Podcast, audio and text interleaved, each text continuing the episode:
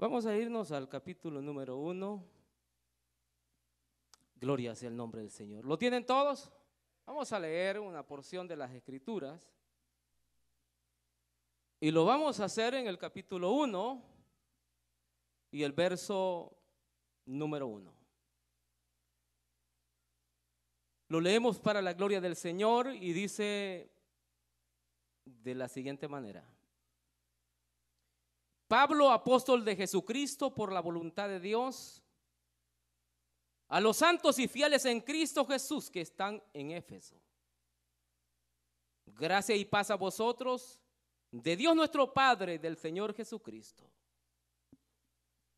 Bendito sea el Dios y Padre de nuestro Señor Jesucristo, que nos bendijo con toda bendición espiritual en los lugares celestiales en Cristo según nos escogió en Él antes de la fundación del mundo, para que fuésemos santos y sin mancha delante de Él, en amor, habiéndonos predestinado para ser adoptados hijos suyos por medio de Jesucristo, según el puro afecto de su voluntad, para alabanza de la gloria de su gracia, con la cual nos hizo aceptos en el amado en quien tenemos redención por su sangre, el perdón de pecados según las riquezas de su gracia, que hizo sobreabundar para con nosotros en toda sabiduría e inteligencia, dándonos a conocer el misterio de su voluntad, según su beneplácito, el cual se había propuesto en sí mismo, de reunir todas las cosas en Cristo, en la dispensación del cumplimiento de los tiempos, así de las que están en los cielos como las que están en la tierra.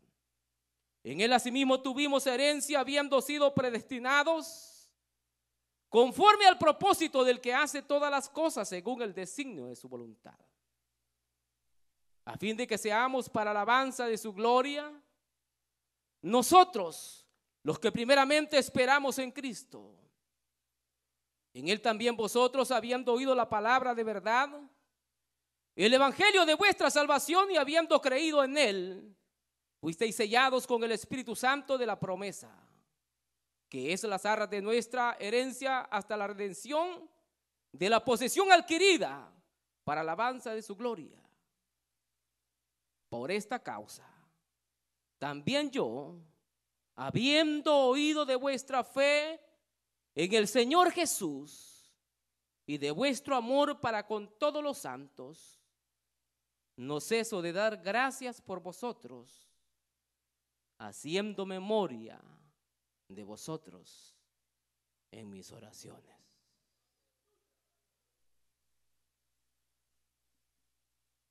Vamos a orar, vamos a orar por las peticiones que tenemos acá.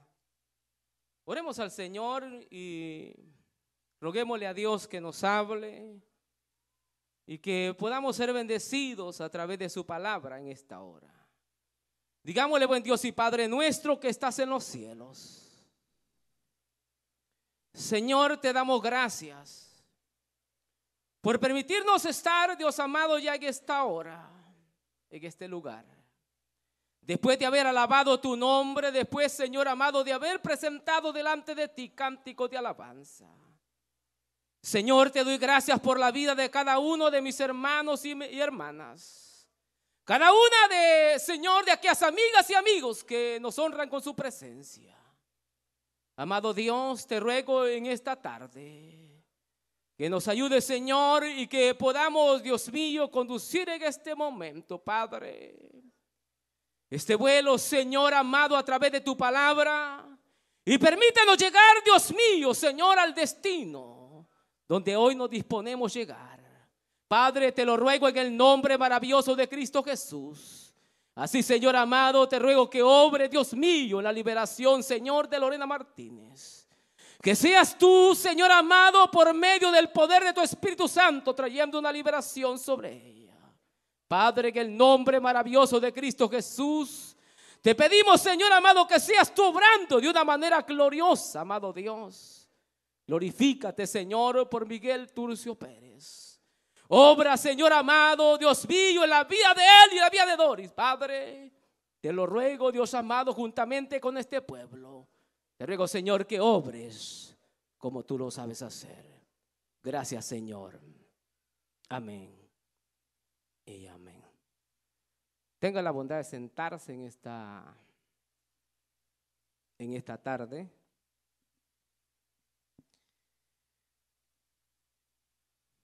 Hemos leído una porción bastante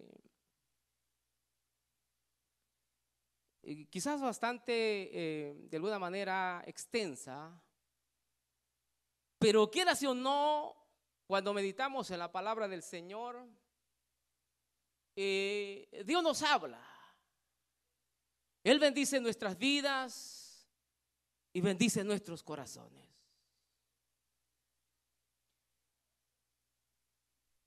Cuando estudiaba esta porción que hoy hemos leído, encontraba algo muy interesante y me llamaba mucho la atención y quería traer un pensamiento a ustedes, ya que a través de la lectura, a través del pensamiento, a través de lo que Dios ha venido obrando en la vida de cada uno de nosotros, siempre tenemos una palabra que pueda ayudarnos y pueda fortalecer nuestra vida y nos pueda conducir en ese camino correcto. La carta a los Efesios fue escrita, fue escrita por el apóstol Pablo. Cuando éste yacía en la cárcel en Roma, ya hacía algún tiempo atrás, aproximadamente en el año 64, año 65 de la era cristiana. Yo quiero que pongamos atención a ciertos detalles con respecto a estos quizás, a estos pequeños argumentos que encontramos nosotros en la historia. El propósito de la carta que el apóstol escribe a los efesios, o está enviando a sus lectores de alguna manera, era para que de alguna manera ellos pudieran entender mejor la vida de la iglesia sobre la faz de la tierra. Su rol de trabajo, su rol de conducta, su vida y cómo deberían de vivir y conducirse mientras mientras establecían su tiempo, mientras el Señor les daba su traslado a la eternidad. La carta a los Efesios ella proclama en toda su carta su unidad en los hermanos. Cuando conocemos esas verdades, vamos entendiendo lo que el apóstol Pablo está tratando de hablar a los efesios. Es interesante pensar en esto porque en la carta a los efesios el apóstol Pablo comienza a hablar acerca de la unidad entre la gente. Comienza a hablar acerca de la universalidad de Cristo Jesús. En esa carta el apóstol Pablo habla acerca del cuerpo de Cristo como un edificio que va siendo edificado. En esta carta el apóstol Pablo habla acerca de ese fundamento que la escritura dice siendo Cristo, la piedra del ángulo. Y los apóstoles van edificando sobre ello y posteriormente ellos somos nosotros. El apóstol Pablo escribe a los efesios y les habla. Además de eso, comienza a hablar el apóstol y, en esas explicaciones que él da en Éfeso. Él trae una comparación de la iglesia con el matrimonio. Qué interesantes detalles. Habla de la unidad, habla de un edificio que se va construyendo y habla del matrimonio. Compara a la iglesia con el matrimonio. Qué interesante estos detalles que nosotros encontramos en la palabra del Señor. ¿Por qué Pablo será que está hablando de estas cosas? ¿Por qué será que Pablo habla, estando en la, prisión, hablando de la unidad, hablando de un edificio que se construye, hablando de un matrimonio? Y posteriormente el apóstol Pablo habla de que debemos de estar bien armado hasta los dientes.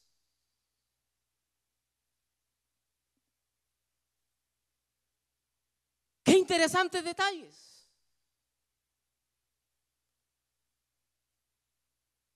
Yo quisiera hablar de un tema en esta hora.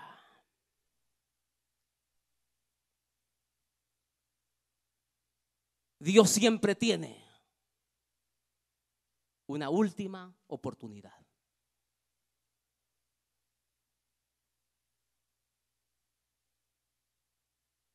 De alguna manera hoy debemos revisar, pensaba en esto como tocar una centralidad del mensaje, revisando el libro de las memorias personales de cada uno. Porque cuando nosotros vamos y, leemos la carta a Éfeso, nos damos cuenta de verdades gloriosas. Porque cuando Pablo les escribe a los Efesios, de hecho, la carta a los Efesios es una de las cartas muy distinta a todas las demás cartas que el apóstol Pablo escribe. Porque cuando Pablo escribe a los Efesios, la carta va en una dimensión espiritual mucho más superior que todas las demás cartas que escribe.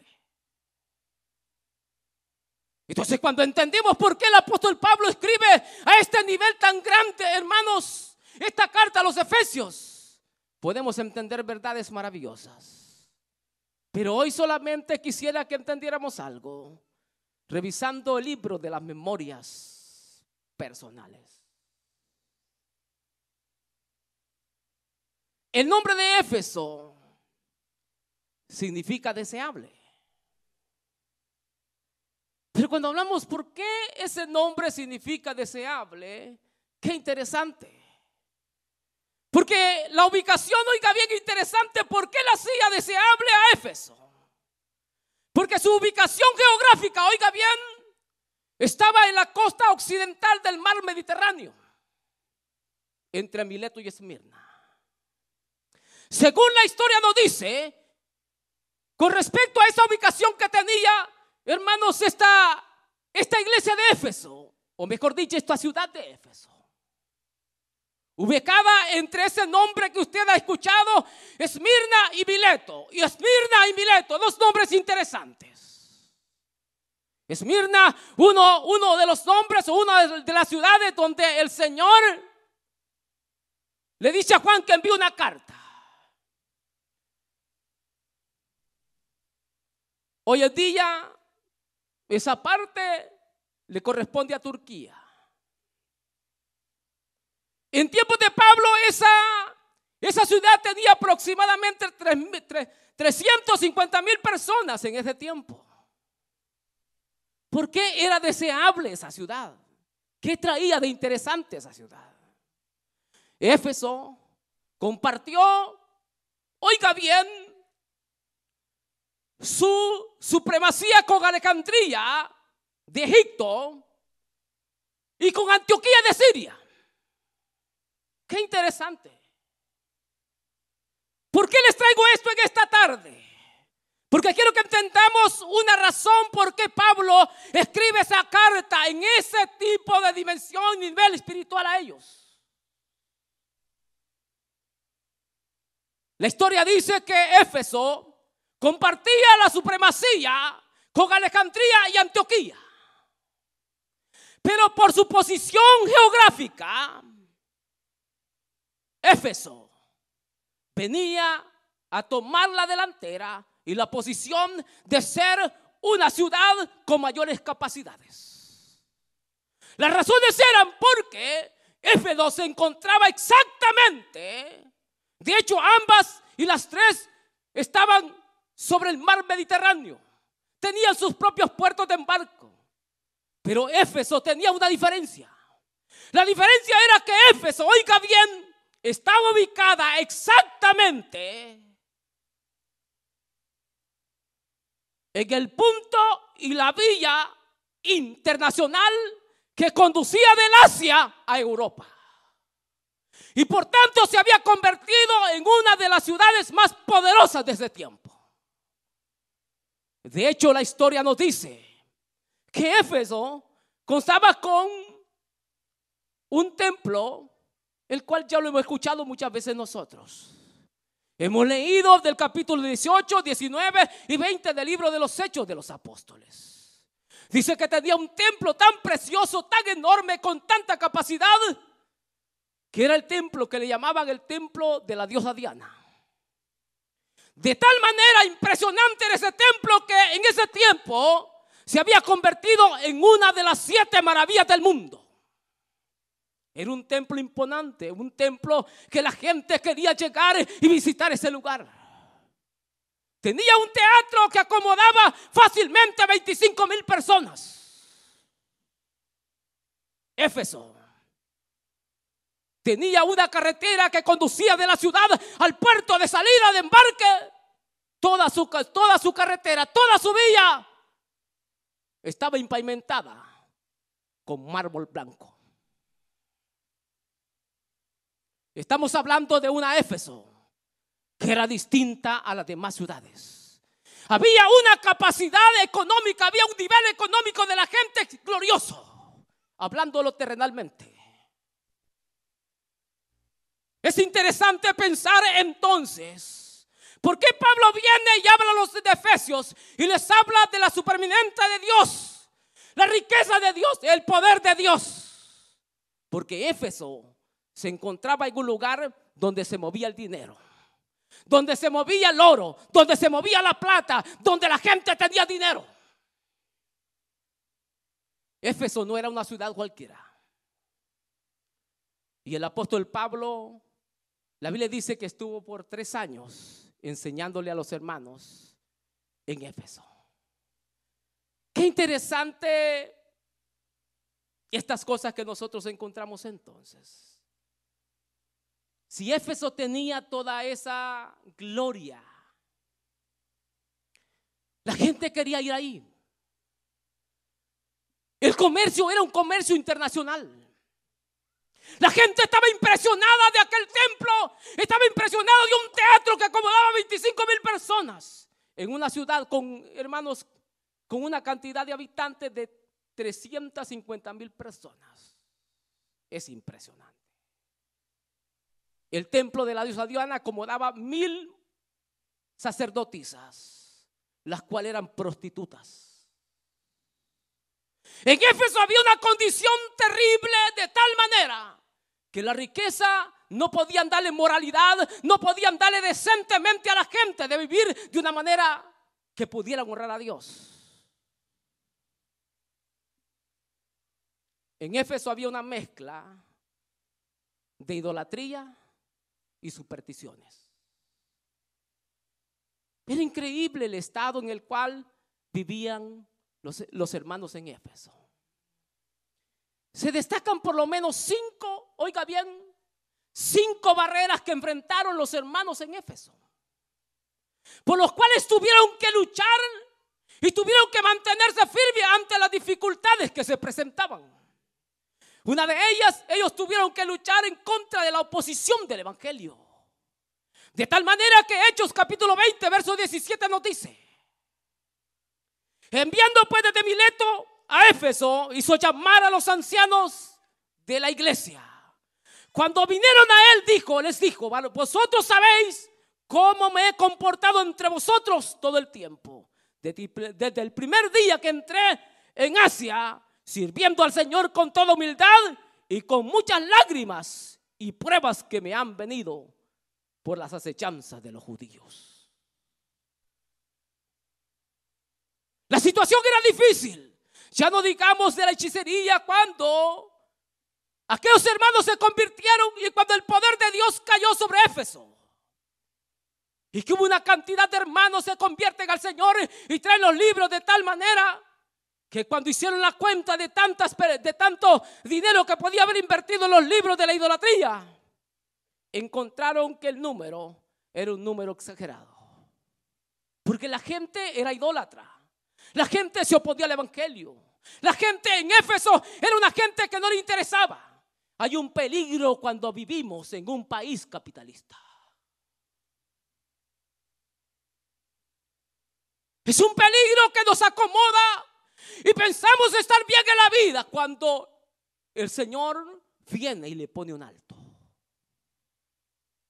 Éfeso, los hermanos de Éfeso luchaban en contra del materialismo. ¿Usted, habla, ¿Usted ha escuchado hablar del materialismo?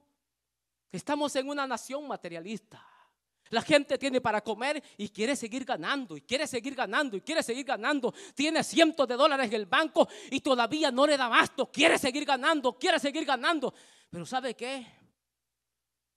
El apóstol Pablo escribe a los efesios. Y él les habla acerca de la mejor riqueza. Y la mejor riqueza está en el reino de los cielos.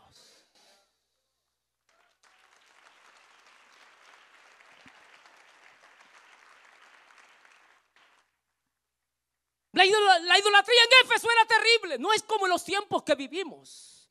A veces decimos nosotros, no, es que la gente se idolatra. Usted no tiene idea lo que, lo que los hermanos tuvieron que sufrir en Éfeso. Fue una condición difícil la cual ellos vivieron. De tal manera que la Biblia nos dice en el capítulo 19, verso 35. Entonces el escribano, después de algún alboroto grande que hubo, cuando había apaciguado la multitud, dijo, varones efesios, ¿Y quién es el hombre que no sabe que la ciudad de los Efesios es guardiana del templo de la grandiosa Diana y de la imagen vendida de Júpiter? Puesto que esto no puede contradecirse. No es la idolatría que nosotros hoy vivimos. La idolatría que vivían los hermanos de Éfeso era una idolatría terrible. Era una condición que ellos tenían que luchar en contra de eso. Ya no digamos luchar en contra de la inmoralidad que había.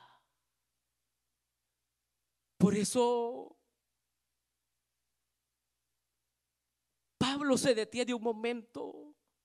Porque la inmoralidad era, era tan, tan, tan potente que las mujeres no se daban al respeto. Los hombres no respetaban a las mujeres. Y es ahí donde el apóstol Pablo escribe a los efesios. Para que los hermanos y las hermanas no se vayan a, no se vayan a mezclar con ese tipo de personas. Viene Pablo y le dice a los efesios en el capítulo 5, verso 22. Las casadas estén sujetas a sus maridos. Porque las mujeres querían andar haciendo lo mismo que hacían las demás. Porque era fácilmente confundirse con las mujeres de Éfeso. Era fácilmente confundirse con ellas. Entonces cuando vemos nosotros lo que la Biblia nos habla, es impresionante. ¿Por qué razón? Porque las mujeres de Éfeso con facilidad usaban los mejores trajes. Con facilidad se vestían de la mejor manera. Pero Pablo, cuando le escribe a Timoteo, Timoteo se encontraba pastoreando en Éfeso. La situación de Timoteo no era fácil. Pablo viene, le escribe desde, la prisión y le dice a Timoteo en el capítulo, oiga bien, en la primera epístola que le envía. Y capítulo 2, verso 9. Asimismo que las mujeres se, se atavían de ropa decorosa, con pudor y modestia, no con peinados ostentosos, ni oro, oiga bien, ni perlas, ni vestidos costosos. Era por la condición la que estaba viviendo Éfeso. Una condición alarmante. Donde era fácilmente poder conseguir cualquier tipo de, de prendas carísimas. Porque estaba, hermanos, en un mundo donde se movía la plata, se movía el dinero. Donde los capitanes y las embarcaciones pasaban por ahí. Y las mujeres se vendían por plata y por dinero.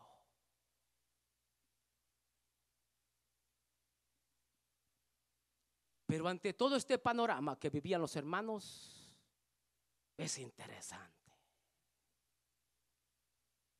Porque Pablo conociendo el ambiente que se vivía, Pablo que había estado tres años en Éfeso, él no ignoraba la situación de los hermanos. Él conocía perfectamente las luchas, los tropiezos y los momentos difíciles que vivían. Y es ahí cuando Pablo antes de despedirse de Éfeso, le da tres recomendaciones.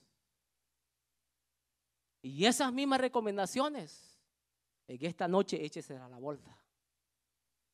Vivimos en un país capitalista, donde el dinero nos mueve, donde la primera, oiga bien, donde el traje mejor que encontramos en la tienda lo queremos comprar, donde andamos esperando el momento que salga el iPhone nuevo, donde estamos esperando que salga el Samsung último que está a la moda. Estamos donde se gana plata. Estamos en un país donde se mueven los dólares. Estamos en un país donde podemos ir a la tienda y comprar cualquier cosa que queramos. Pero el apóstol Pablo, antes de marcharse de Éfeso, en el capítulo 20, verso 28 de Hechos, le dice estas palabras. Por tanto, dice,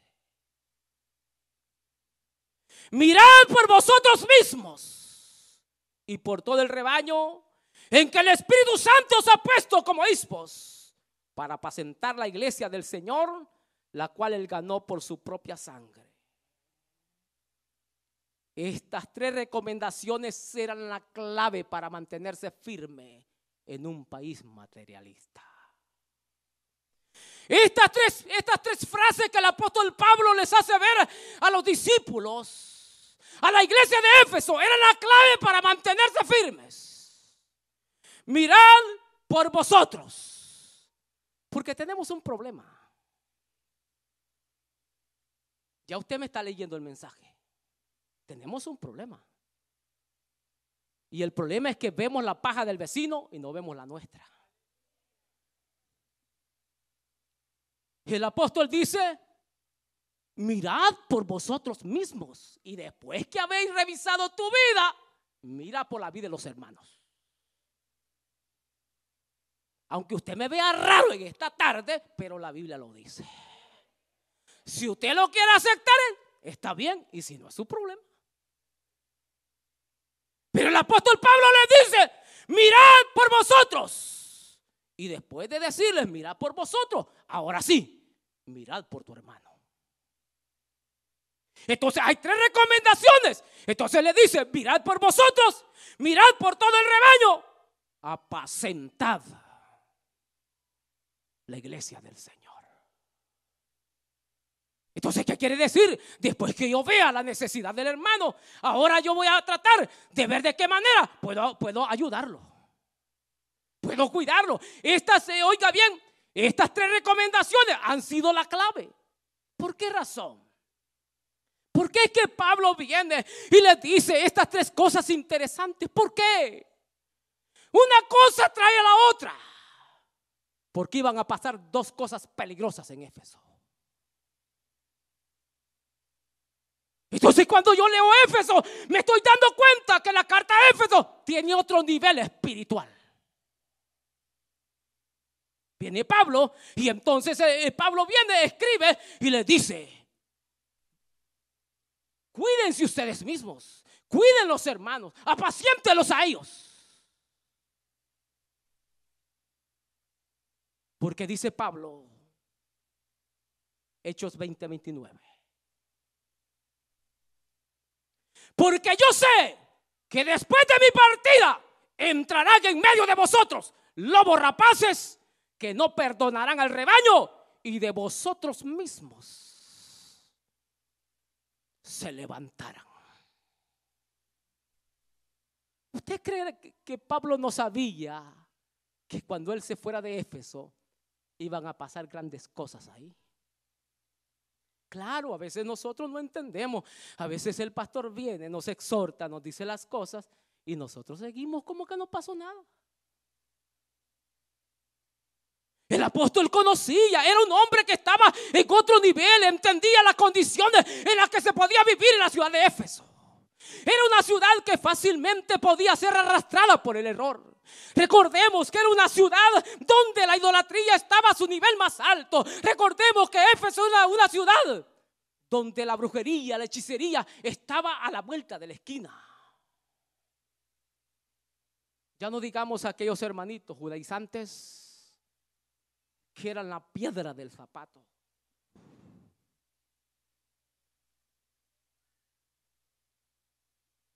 Entonces la primera cosa que Pablo dice entrarán, oiga bien, en medio de vosotros. ¿A qué se refiere Pablo? Pablo está diciendo, van a venir de otro lado y van a querer confundirlos.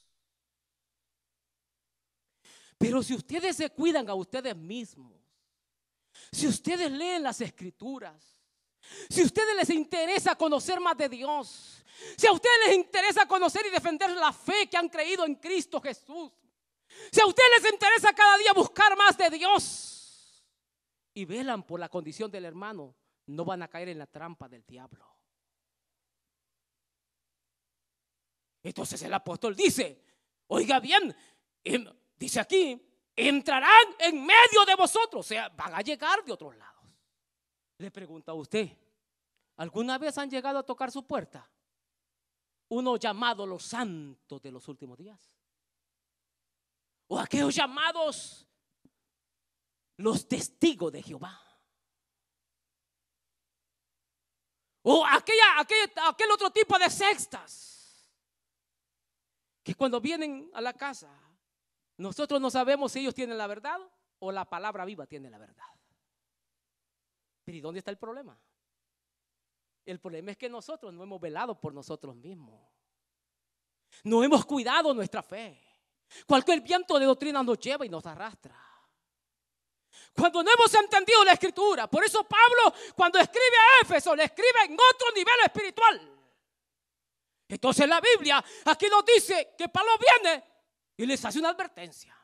Él les dice, cuando yo me vaya, van a venir de otros lados a querer confundirles la fe. Pero cuídense de esos lobos rapaces, de esos falsos maestros. Si nos cuidamos de eso, hay que cuidarnos de los que tenemos dentro. Ah, es que ustedes pensaban que solamente de afuera venía. No, aquí hay adentro también. Aquí hay adentro, aquí hay adentro, aquí hay adentro también. Pero a eso hoy lo llamamos al arrepentimiento. Bendito sea el nombre del Señor. Porque aquí hay adentro, aunque usted no lo crea, probablemente el que esté a su lado es de esos otros.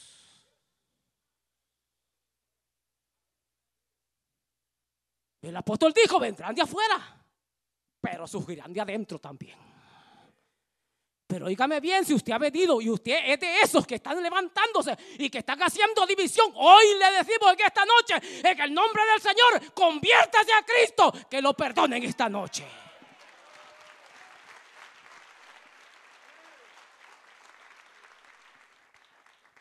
Por eso Pablo, Pablo sabe distinguir entre lo bueno y lo malo. Y por eso Pablo sabe, deja un hombre con capacidades para poder defender a los hermanos de Éfeso. Y Pablo envía a Timoteo, era joven, pero no era bobo.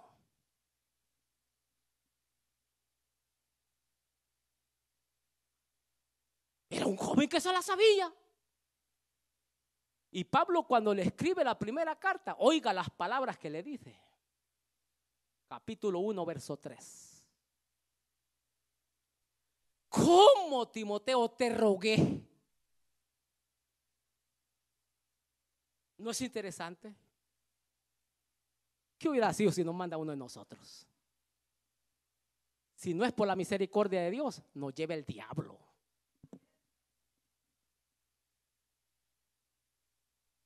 No, aunque, aunque usted lo haya como broma, pero es cierto. Pablo le dice a Timoteo, ¿cómo te rogué? Que te quedases en Éfeso cuando fui a Macedonia para que mandases a algunos que no enseñan diferente doctrina. Nombre. Ese es otro nivel de vida espiritual. Si nosotros ni, la doctrina de la salvación sabemos. Ahí andan unos hermanos. Hermano, yo soy salvo. Pues imagínense, no saben si son salvos o no. ¿Qué niveles tenemos espiritual? Este era un joven, hermano, dice la Biblia.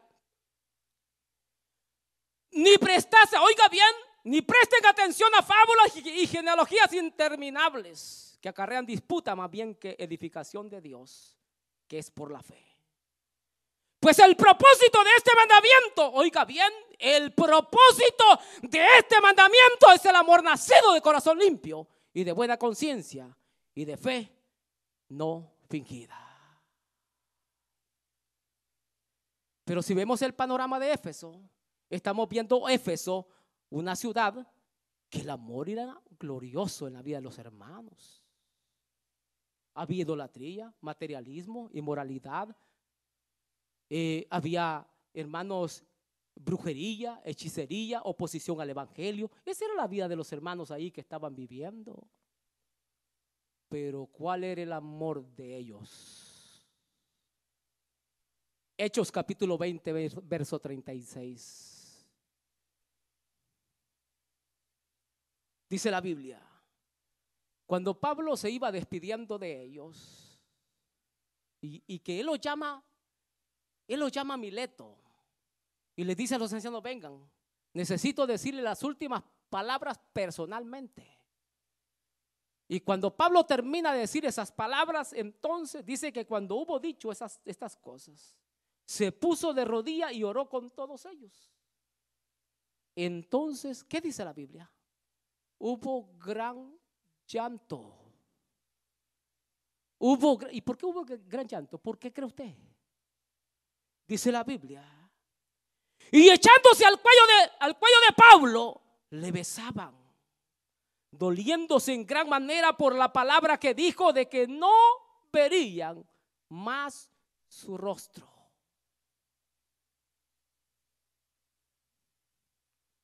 Ve el amor de sus hermanos de Éfeso viviendo en una condición difícil.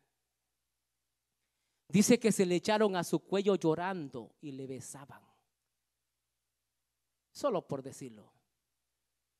El pastor cumpleaños y usted ni se aparece.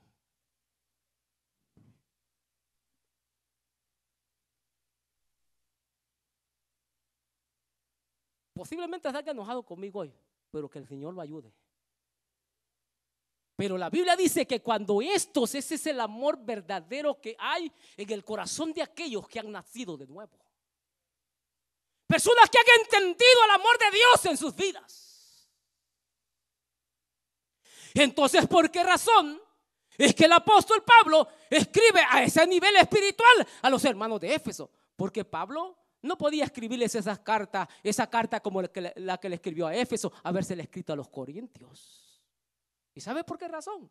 Porque en Corintios, cuando Pablo escribe a los corintios en la primera carta, el capítulo 3, verso 1, Pablo dice estas cosas. De manera que yo, hermanos, no pude hablaros como a espirituales, sino como a carnales, como a niños en Cristo. Os di a beber leche y no vianda porque aún no erais capaces, ni sois capaces todavía, porque aún sois carnales.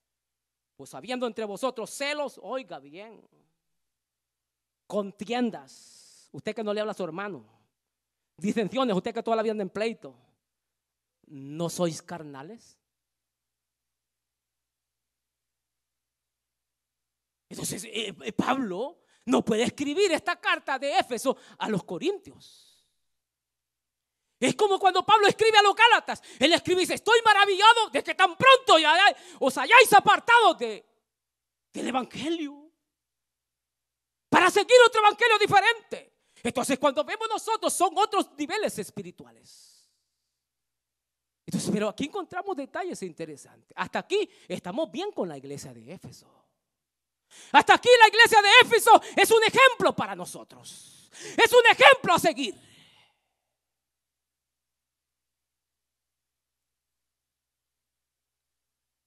Pero dejemos Éfeso de los hechos de los apóstoles. Dejemos Éfeso de la carta que fue escrita 65 años aproximadamente en la era cristiana. Dejemos a, esa Éfeso a esa Éfeso que eh, se, inclinaba, a esa Éfeso que se tiraba sobre los ministros abrazando los que no quería que se fuera, a, a ese Éfeso que amaba a sus hermanos. Dejémoslo y vámonos 30 años después. Pablo dio tres recomendaciones bien dadas. Cuídense ustedes mismos Cuiden los hermanos y apaciéntenlos. Todo eso estaba bien. Los hermanos se cuidaban, había amor, se amaban entre ellos. Pero pasó el tiempo. Pasaron 10 años, pasaron 20 años, pasaron aproximadamente 30 años. A los 30 años, ¿tienen idea ustedes qué pasó después de 30 años?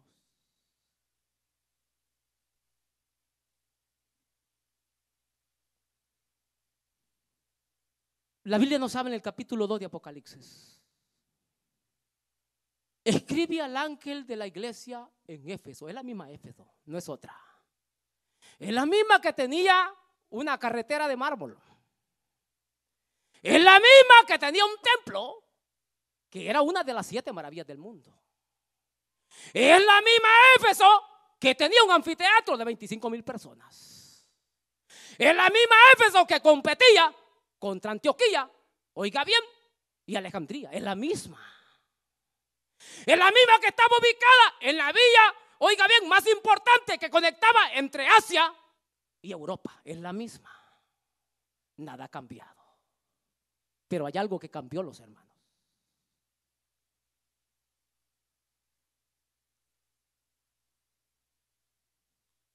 Usted es el mismo. Perdone si aquí hay un, un Juan, que hay bastantes. Pero usted tiene el mismo nombre de Juan, José, María, Jacobo, Andrés. Es el mismo nombre, no ha cambiado nada. Ya pasaron los años, probablemente hayan pasado, ¿qué? Cinco o diez años. Usted sigue siendo el mismo José, un poquito más de edad, pero es el mismo José. Nosotros vemos algo interesante entonces acá, en la escritura.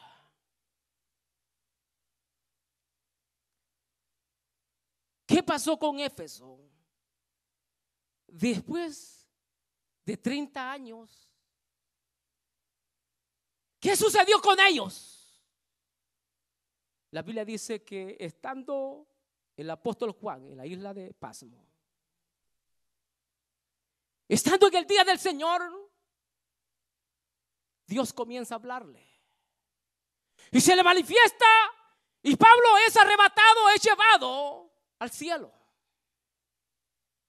Porque Pablo, en una visión, él está viendo en un determinado momento. Y mira que alguien le habla. Y dice que cuando él escucha la voz, él ve, se da vuelta y no ve a nadie.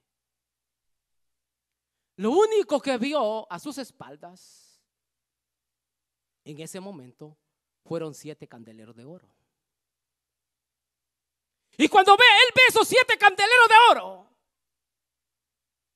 de repente ve a uno semejante al Hijo del Hombre. Claro, era Jesucristo el que estaba ahí.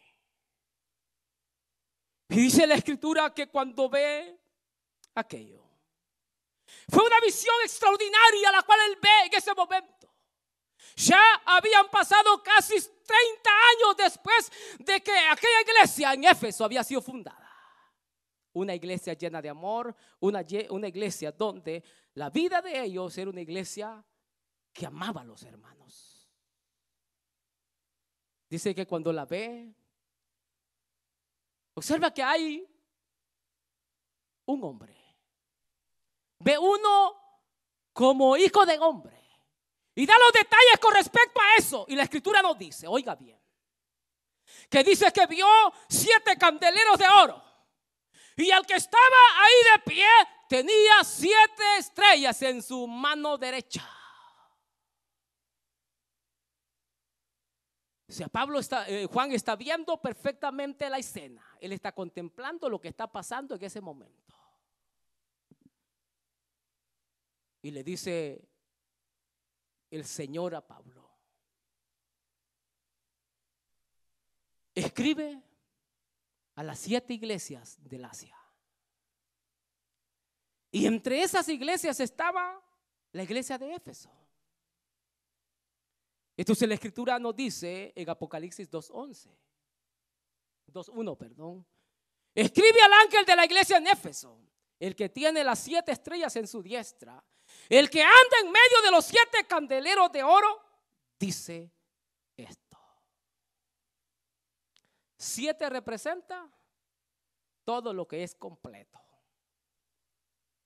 Las siete estrellas en su diestra, oiga bien, esto representa preservación, oiga bien, posesión y control. ¿Qué quiere decir? Que Dios tiene posición, tiene control en su mano de los hijos de Dios. A Éfeso la seguía teniendo sostenida en su brazo derecho, en el brazo de la dignidad. A Éfeso todavía el Señor la seguía amando. Habían pasado 30 años todavía, pero todavía la seguía amando. Yo no sé cuál sea su condición de vida. Lo que puedo decirle en esta noche es que el Señor lo sigue y la sigue amando todavía.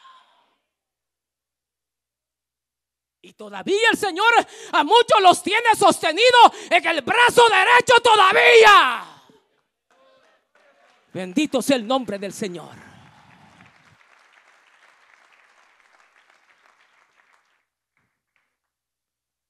Y los siete candeleros que aparecen ahí representan las siete iglesias del Asia Menor. Porque la Biblia nos dice en Apocalipsis capítulo 1, verso 20. El misterio de las siete estrellas que has visto en mi diestra y de los siete candeleros de oro. Las siete estrellas son los ángeles de las siete iglesias, que equivale a los pastores. Y los siete candeleros que has visto son las siete iglesias. Entonces aquí cuando escribe, está escribiendo. Entonces le dice, yo soy el que ando en medio de los siete candeleros de oro. Quiero darle una noticia a usted hoy. El Señor está aquí. Él sabe con qué intenciones vino usted. Él lo sabe. La Biblia dice que Él se pasea. Oiga bien. El que se pasea en medio de los siete candeleros de oro. ¿Se acuerdan lo que le escribió la carta que envió aquella que no era fría ni caliente. Pero el Señor andaba en medio de ellos. Porque el Señor conoce perfectamente su vida y la mía. Él lo sabe, Él sabe que ya pasó el tiempo y Él sabe que usted sigue firme, usted sigue luchando, sigue adelante, derrama sus lágrimas delante del Señor. Él lo sabe. Entonces le dice, yo conozco tus obras y tu arduo trabajo. Y paciencia y que no has podido soportar a los malos. Y los has probado a los que se dicen ser apóstoles y no lo son y los has hallado mentirosos. Y has sufrido y has tenido paciencia y has trabajado arduamente por amor de mi nombre y no has desmayado. ¿Qué le está diciendo el Señor a la iglesia de Éfeso? Yo te conozco. Yo te conozco cuando era bien ferviente. Yo te conozco cuando venías a los cultos y venías, querías ser el primero. Yo te conozco. Yo sé que tú has podido defender la fe. Nadie te ha engañado, nadie te ha confundido, porque yo te conozco que tú has luchado. Fíjese que cuando yo pensaba en eso, pensaba en una pareja del libro los Hechos de los Apóstoles. ¿Ustedes se acuerdan de Aquilas y Priscilas? ¿Se acuerdan ustedes? ¿Se acuerdan de esa historia? Fíjense que esos hermanos eran unos anfitriones y corrigieron un evangelista. Sí, la Biblia dice que cuando, cuando Apolo llegó, ellos lo corrigieron. Pero eso es porque hay personas que se dedican a meditar en la palabra del Señor. Dedican tiempo para poder defender la fe, mantener una vida más entregada al Señor. Entonces aquí vemos nosotros que el Señor le dice, yo conozco tus obras. Yo también conozco tu esfuerzo. Yo conozco tu trabajo. Yo te conozco que has luchado por amor de mi nombre. Yo lo sé. Yo sé que te has esforzado, has soportado, has luchado en contra de aquellos que se dicen ser apóstoles y no lo son. Hermanos, cuando, cuando nosotros eh, eh, leemos esos pasajes, cuando dice, cuando tú has defendido la fe y has luchado en contra de aquellos que se dicen ser apóstoles y no lo son, ¿usted cree que le está diciendo con aquellos que andan allí en la calle engañando a la gente? No, está diciéndole a Éfeso, ustedes se han enfrentado a los evangelistas, a los pastores, a hombres engañadores que están erróneos, que no conocen la verdad. Esos eran los efesios. Por eso Pablo les escribe en, en ese nivel espiritual. Porque está hablando con gente que ha dedicado su tiempo, se ha quemado las pestañas defendiendo la fe. Han dedicado hora tras hora para defender la fe y mantener el nombre del Señor en alto. Por eso le habla a Éfeso en ese nivel espiritual. Entonces cuando el Señor viene y, hermanos y le escribe la carta a Éfeso, le está diciendo, sí, yo reconozco. Tú eres, tú eres una iglesia entregada, dedicada. Se ha dispuesto al servicio de la obra del Señor. Pero el Señor después de, de, hacer el elogio, de decirle, mira, has tenido tanta paciencia, has trabajado arduamente y no has desmayado.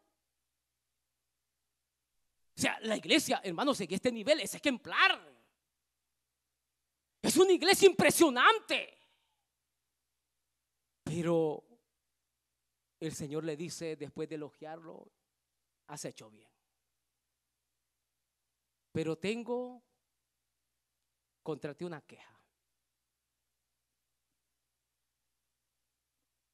Que ha dejado tu primer amor. Pablo dijo a los corintios, si yo hablaré todas las lenguas del mundo si yo profetizare, si yo impactare con mi mensaje y no tengo amor, nada soy.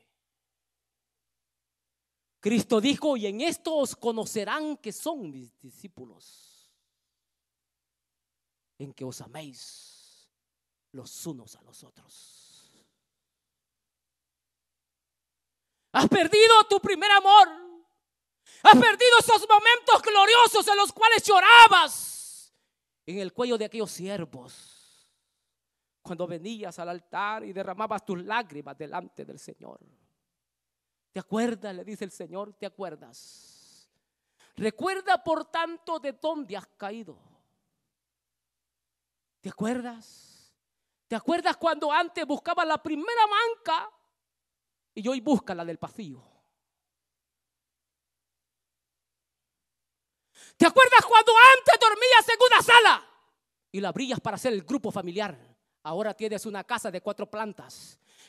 Tiene dos, dos cuartos arriba, cuatro y medio, cuatro salas, un basement. Y ahora no quieres abrirla para un grupo familiar. ¿Te acuerdas? ¿Te acuerdas cuando llorabas y orabas a Dios para que tenga algún grupo familiar? Y ahora lo has abandonado. ¿Te acuerdas? Le dice el Señor, ¿te acuerdas? Has dejado tu primer amor. ¿Te acuerdas cuando estabas pidiendo ser diácono? ¿Te acuerdas? Y ahora ni el uniforme te pones. ¿Te acuerdas? Has dejado tu primer amor. ¿Te acuerdas cuando te entregabas al evangelismo? Y ahora dice el buey que tiene sed que busque el agua. Esta era una iglesia distinta. Esta ya no era igual a la iglesia de Éfeso. Le dice, Señor, ¿te acuerdas? Antes llamabas por teléfono al que manejaba la VEN. Hoy tienes un carro último modelo y no traes a nadie para que no te lo ensucien. ¿Te acuerdas?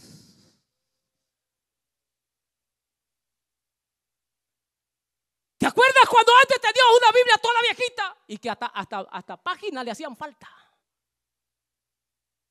Hoy tienes un teléfono con todas las aplicaciones y que puedes tener todas las traducciones de la Biblia y no la lees. ¿Te acuerdas? Cuando el Señor le dice, ¿te acuerdas de esas cosas? Haz memoria de tu vida pasada.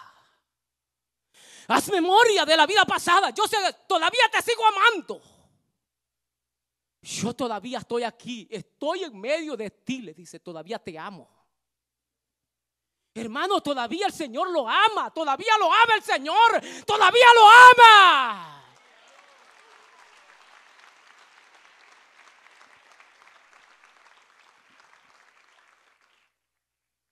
Qué interesante. Cuando yo pensaba de estas cosas,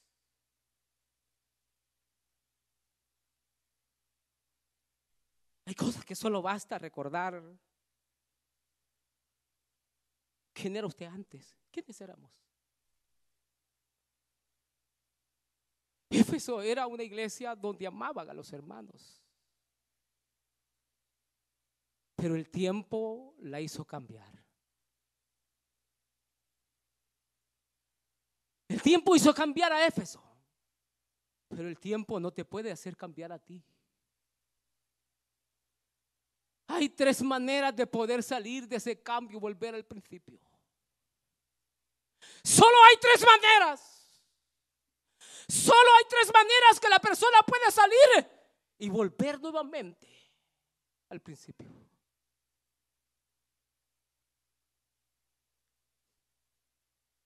¿Te acuerdas cuando antes cuidabas tu testimonio? ¿Te acuerdas?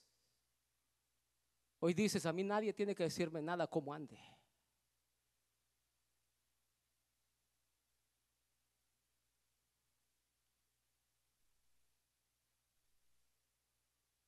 Antes tratabas bien a tu hermano. Y ahora lo que dices es que él es carnal. No, es que eres áspero para, para tratarlo.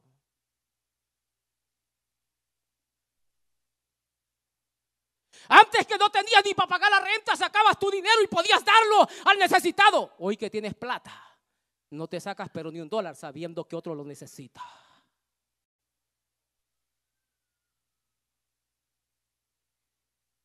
Éfeso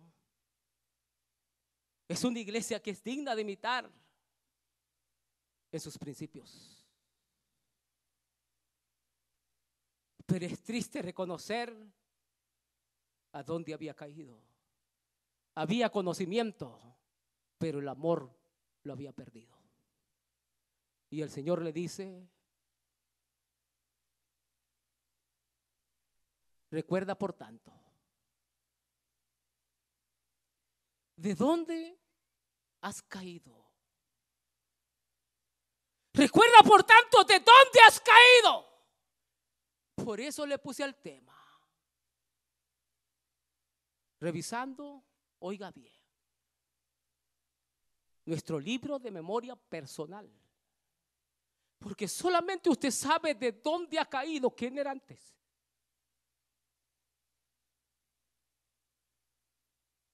El ambiente que vivimos no nos puede cambiar. Hoy Palabra Viva tiene mucha gente. Pero cuando Palabra Viva nacía, yo estuve en Palabra Viva cuando nacía palabra viva era otra.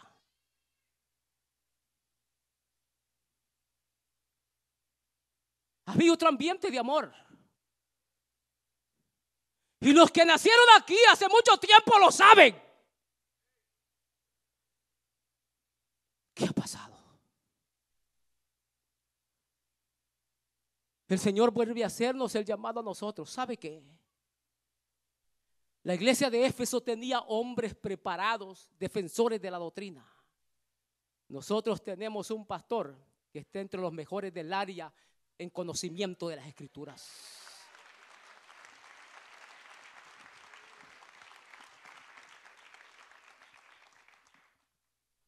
Es la misma palabra que hoy viene a nosotros. Y finalizo con esto. Recuerda de dónde has caído y arrepiéntete. Acciona ya las primeras obras, porque si no el Señor quitará su candelero de tu lugar si no te hubieras arrepentido. Incline su rostro en esta noche.